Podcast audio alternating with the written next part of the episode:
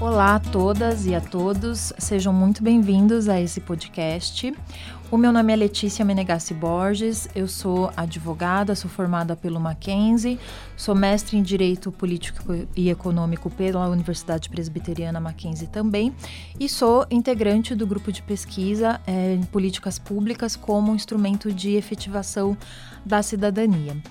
Nessa oportunidade, eu tenho a honra de trazer aqui para conversar com a gente o Alexandre Ojeda Ribeiro, que muito gentilmente aceitou o nosso convite para conversar sobre esse universo das fintechs é, e, mais precisamente, sobre o papel do Banco Central no Brasil. Alexandre, seja muito bem-vindo. Muito obrigada pelo seu, pela sua disponibilidade, pela sua gentileza. E para a gente começar, eu queria que você se apresentasse. Então, um ótimo bom dia, bom dia a todos que, que vão eh, escutar uh, essa, esse bate-papo, né? É uma honra Sim. estar aqui, Letícia. Bom, eu, eu sou administrador de empresas, com mestrado nos Estados Unidos, na Universidade de Michigan, e, e depois persegui os mesmos caminhos da Letícia, fazendo graduação, mestrado e agora doutorado na Universidade Presbiteriana Mackenzie. Atualmente sou uh, servidor uh, público federal do Banco Central do Brasil, concursado, com 10 anos de carreira, tendo trabalhado uh, nas áreas de fiscalização, combate à lavagem de dinheiro e supervisão de conduta, que é a área Bacana. do Banco Central voltada para a relação entre cliente bancário e instituição financeira. Legal, Alexandre, muito obrigada. E para a gente começar a conversar, eu queria que você explicasse é, o que, que é o Banco Central, o que, que o Banco Central faz. Porque às vezes, quando as pessoas veem notícias sobre o Banco Central, fica parecendo uma coisa assim tão distante e ao mesmo tempo a gente sabe que é um órgão extremamente importante na nossa economia. Como que a gente faz para entender é, o que, que é um regulador? Né? Qual é a importância do Banco Central na nossa economia? Bacana. A pergunta é muito pertinente. Muito pouca gente tem um conhecimento mais abrangente do que o Banco Central faz. Normalmente, nós somos lembrados quando você discute taxa de juros, uhum. Selic, taxa básica da economia, mas o Sim. Banco Central faz mais do que isso. Né? O Banco Central também é responsável pela organização do sistema financeiro. Somos nós que fiscalizamos os bancos, as instituições financeiras que prestam serviço dentro desse mercado que é o Brasil. Sim. A gente cuida também dessa relação. Como é que o, o banco trata esse cliente? Com que regras de governança ele atua? Somos responsáveis por educação financeira, por combate ao crime de lavagem de dinheiro, Sim. que ajuda muito a corrupção, o combate à corrupção. Somos responsáveis também, claro, pela política econômica, Legal. sob o ponto de vista de inflação, combate à uhum. inflação, garantindo o crescimento e a geração de empregos em última instância. Ufa! São tarefas bem complexas, né? Verdade. Bom, é, e aí você falou, por exemplo, em relacionamento dos bancos com os clientes. Você tocou agora num ponto que a gente talvez possa começar a falar do nosso tema aqui de fintechs por aí. Por que, que eu digo isso? Porque é muito comum quando a gente pensa em bancos, quando a gente pensa em banqueiros, que venha aquela imagem daquele senhor grisalho, malvado, que quer tomar o dinheiro dos coitados dos clientes, né? Até acho interessante a gente pensar como que os banqueiros são representados, por exemplo, nos filmes. Né? Geralmente é esse estereótipo. No entanto, mais recentemente, né, aqui no momento em que nós estamos gravando, a gente está em dezembro de 2019, existe todo um movimento de startups, ou seja, de novas empresas dentro desse mercado financeiro, dentro desse mercado bancário, que são as fintechs. É, o que, que como é que vocês definiriam lá no Banco Central uma fintech, por exemplo? É, é um banco normal? O que, que é uma fintech? Olha, Letícia, nós nos consideramos hoje um, país em uma grande revolução, em uma grande mudança. O impacto dessas novas empresas, chamadas fintechs, no, na indústria financeira é imenso. São mudanças de paradigma muito importantes. Estamos vivendo uma época onde o pequeno empresário pode disputar o mercado com os grandes bancos. Para nós, no Banco Central, é uma oportunidade maravilhosa para que a gente possa aumentar a concorrência. Uhum. Né? Como você bem falou, a visão dos bancos é uma visão ainda muito ruim no Brasil.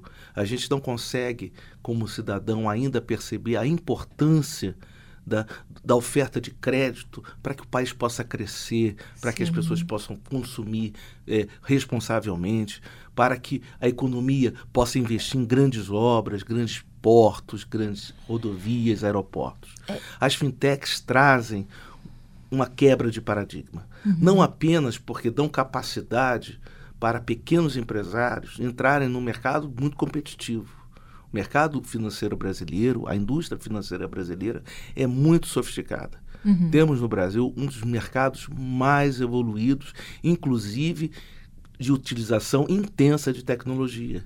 Os principais 5, 10 bancos brasileiros competem em igual condição com quaisquer bancos asiáticos, europeus ou norte-americanos.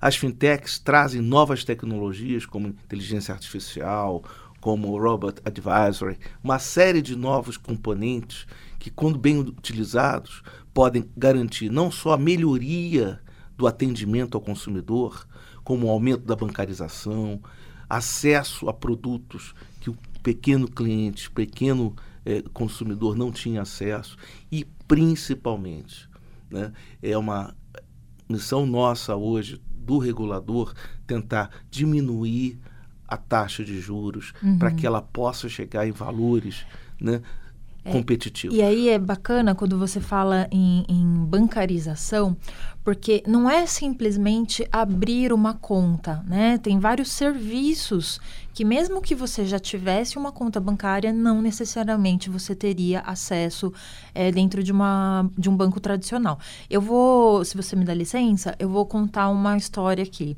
que eu nunca esqueço disso, gente.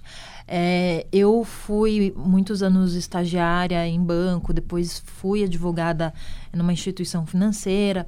E desde quando eu era estagiária, eu já estava ali tentando guardar um pouco de dinheiro, com muito sacrifício, né? Como os estagiários sabem. É, e aí, num determinado momento, eu consegui juntar um pouco de dinheiro. E aí, eu, eu peguei aquele pouquinho de dinheiro que eu tinha e fui num banco tradicional, que era já um banco onde eu, eu tinha minha poupança, e fui conversar com o gerente. Falei: olha, eu estou guardando esse dinheirinho aqui na minha poupança, mas pelo que eu estou percebendo, esse dinheiro ele não rende muito, né? Será que não teria uma outra opção, algo que eu pudesse fazer com esse dinheiro? Eu andei pesquisando, ouvi falar que existe um negócio aí chamado CDB e tal. E aí ele perguntou quanto eu tinha, eu falei, e aí ele me respondeu com uma risada. Eu me senti tão humilhada, porque aquele dinheiro significava tanto para mim. Eu tinha juntado ele com tanto sacrifício, e ele falou: olha, você me desculpa, mas com esse dinheiro aí não dá para fazer nada, né? Então, é, me parece, me corrija se eu estiver enganada, que ao mesmo tempo em que você tem essa possibilidade de entrada de novos bancos no mercado, me parece também que esses novos bancos estão olhando para essa clientela com um olhar um pouco mais acolhedor. É não só um olhar no sentido de, olha, eu posso te conceder crédito, mas eu também posso trazer você para serviços que não necessariamente você tinha acesso antes. Então, essa parte de bancarização e educação financeira me parece ser algo que as fintechs talvez estejam conseguindo atingir com um pouco mais de eficiência do que os, os bancos tradicionais. Acho que isso é algo que os bancos tradicionais talvez possam aprender com as fintechs, você concorda? Concordo, concordo e, e a gente precisa, é, primeiramente, entender que o Brasil conseguiu dominar a alta inflação há pouco tempo. Uhum. A cultura do brasileiro de poupar e investir, ela é recente. Então, quando a gente fala. Que a gente não conseguia né? chegar nessa etapa, né? Exatamente. O dinheiro sumia, a inflação ela fazia com que, principalmente, as classes mais baixas de renda perdessem poder aquisitivo muito rápido. Então, com a estabilização da moeda, hoje a gente está com uma inflação de um dígito. Sim. Para o jovem. Taxa Selic né? super baixa, né? Uma para mínima o jovem, histórica. Para o jovem brasileiro é, que não tem uma visão do passado, né, é uma, um grande ganho. Uhum. Então, abriu. Né, estamos aqui olhando novos horizontes, onde o consumidor bancário, onde o brasileiro, o cidadão, começa a ter acesso. E aí sim a importância das fintechs. Por quê? Porque elas estão incomodando os grandes bancos. Elas estão abrindo o mercado, aumentando a, compet a, a competição. Nós dizemos muito que é o poder do celular. Hum, Que brasileiro não tem um celular na mão se não pós-pago ou pré-pago? Né? Vocês já pensaram? Vocês eu acho que E pouca- a gente tem mais celulares no Brasil do, Do que, que- pessoas. do que pessoas. Perfeito, Letícia. Então, pra, para, o, para, para quem está nos ouvindo aqui, imaginem o poder de cada celular sendo acessado por produtos e serviços vindos de grandes bancos, grandes bancos ou de pequenas empresas fintechs. É uma, uma revolução que está acontecendo. E um outro ponto, Alexandre, me- que me parece interessante é que eu sinto que as fintechs elas conseguem ter um relacionamento mais transparente. Essa questão da transparência no relacionamento com o cliente. O quanto eu vou pagar, por que, que eu vou pagar, se é que eu vou pagar. E não, de repente, abrir ali o meu extrato e falar, calma, mas que tarifa é essa? Por que esse valor? Será que era isso mesmo que eu deveria estar pagando? Porque, afinal de contas, é o meu dinheiro que está ali, né? Olha, Letícia, eu acho que em parte você tem razão. Mas a gente não pode esquecer que por trás desse trabalho você tem um regulador, você tem um Banco Central. Então, aí eu vou pegar um gancho nesse seu comentário, desculpa te, te interromper. Porque tem um outro lado da moeda. A gente quer deixar o nosso, o nosso dinheiro num banco que a gente goste, que a gente confie, que tem essa relação de transparência, mas eu, eu ia justamente te perguntar como é que fica a questão da confiança, da segurança eh, nesse sistema. E eu acho que você tem muito a nos dizer sobre isso. Claro, e aí é, é o Banco Central agindo, não só supervisionando as instituições financeiras, mas como determinando regras. É o que a gente chama de supervisão de conduta. A conduta da instituição, o comportamento da, da instituição, como ela se relaciona com o cliente. É por isso que a gente determina a transparência, a gente chama de conheça o seu cliente. É uma regra de ouro no mercado financeiro Sim. que o Banco Central faz questão de garantir e supervisionar, onde você não pode vender um produto financeiro para um, um cliente que não tem perfil. Por exemplo, imaginem um- uma pessoa que tem uma renda de dois salários mínimos querendo comprar um carro que tem é, um carro de classe A, um carro muito caro, e o banco oferecendo um crédito que tome 70% daquele salário. Como é que essa pessoa vai viver? Como é que essa pessoa vai viver? E né? ainda pagar tá? esse financiamento. Por exemplo, crédito consignado. Hoje você não pode tomar mais do que 30% da sua renda quando você pede um crédito consignado. Certo. E essas regras vêm da gente, do Banco Central, que está ali tomando conta efetivamente do mercado para garantir que o consumidor não seja prejudicado. Porque dinheiro é um item muito importante para a economia. Uma fraude pode simplesmente destruir a economia do país.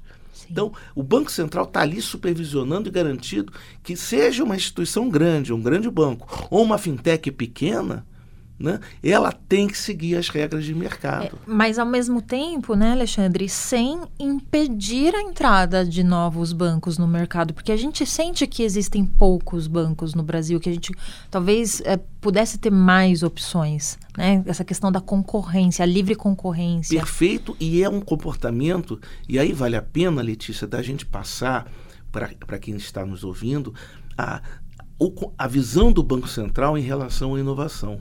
Nós temos uma visão muito aberta, muito moderna. Nós queremos que ela venha. Nós acreditamos nos novos modelos de negócio, nas tecnologias que estão chegando, que podem estar evoluindo o mercado e atingindo objetivos importantes, não só do ponto de vista do cliente, do cidadão brasileiro, mas como também da economia do país. Então, a- o Banco Central hoje tem várias iniciativas, como Sandbox Regulation, que é um- uma regulação que vai proteger o pequeno inovador, o inovador do mercado financeiro.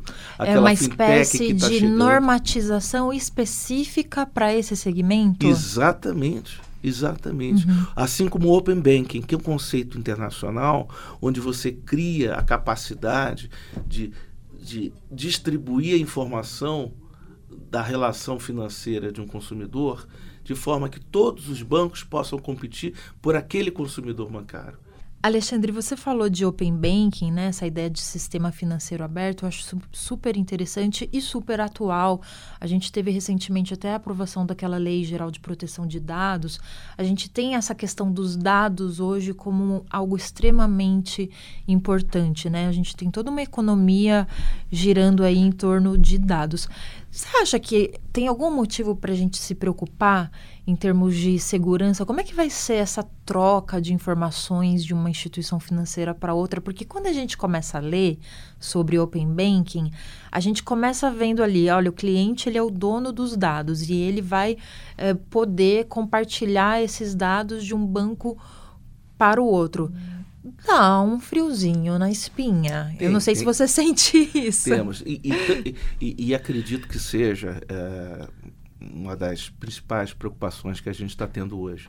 É ter uma regulação que possa proteger o consumidor uhum. e a indústria, no caso de qualquer tipo de perda de dados, ou fraude, ou atuação de hackers. Mas não podemos deixar que esse medo nos nos paralise. paralise. Porque a Europa também enfrenta essa já é mesma situação, já é uma realidade. realidade tá? E a ideia preliminar é que o consumidor, como ele é o dono dos dados, ele vai dar permissão para que esse dado seja, seja compartilhado. Uhum. E, mais uma vez, nós, como reguladores e supervisores do mercado, vamos estar olhando, por exemplo, os sistemas de informação, a segurança, o uso da tecnologia para o bem porque e com os devidos cuidados. Ainda vai precisar ser, eh, ser, ser desenvolvido um sistema específico para o Open Banking, né? A gente não tem essa tecnologia já pronta. É, mas né? talvez seja, talvez seja muito, um desafio muito menor do que eh, efetivamente você é, incentivar através de uma nova regulação o Open Banking. Uhum. A ideia é muito boa, a ideia é, dá um, um, outro leva, leva o Brasil para um outro patamar de concorrência. Era isso né? que eu agora riscos te... acontecem sempre, né, Letícia? É, eu ia te perguntar justamente isso, né? Pensando tudo isso é muito novo, né, Alexandre? Quando a gente olha o cenário, sei lá, 10 anos atrás não se falava, 10 anos que é um espaço de tempo super curto, não se falava tanto em fintech. Né? Eu tenho a sensação de que a gente está bem aqui no meio desse, dessa onda, vamos dizer assim, e a gente precisa saber aí quais são os próximos passos, entender se, se é que é possível, né? Porque se há 10 anos a gente não conseguia ver com tanta clareza tudo que iria acontecer nesse mercado, é, me parece que justamente o Open Banking é esse, esse passo seguinte. Porque as fintechs a gente já está aqui minimamente familiarizados. Já, sei, é, muitas pessoas, a maioria das pessoas que eu conheço, pelo menos, tem algum tipo de conta em fintech. Geralmente a pessoa mantém ali a sua conta tradicional, mas algum serviço, né? Um cartão de crédito, algum investimento que ela queira fazer, acaba tendo uma conta numa fintech. Mas é, você falou uma coisa que eu achei bem interessante, essa ideia de que o Open Banking é o próximo passo, né? Então talvez seja. Ah, você concorda se eu disser que essa talvez seja a principal tendência nesse. Eu, nesse eu acho meio? que é mais uma tendência. O Open Banking, a ideia de banco aberto, é, é uma tendência internacional onde você consegue viabilizar não só mais concorrência entre as instituições financeiras, como também o cliente tem a capacidade de, de buscar investimentos diferentes. Uhum. Como você bem falou, às vezes o pequeno, pequeno poupador não é interessante para um grande banco e pode ser para uma fintech. Uhum. Só que ele tem a relação financeira dele com, num, com um grande banco. Né? Aí pode vir uma pequena, uma, uma pequena instituição e oferecer alguma coisa que seja mais atraente. Porém, a gente não pode esquecer que o Open Bank é mais uma tendência de muitas mais. O mercado financeiro está passando por um momento que eu acho que não dá para a gente nem ver o fim desse caminho. Acho que a gente está ainda no primeiro degrau de uma caminhada longa, onde a gente vai ter uma, mudanças muito grandes.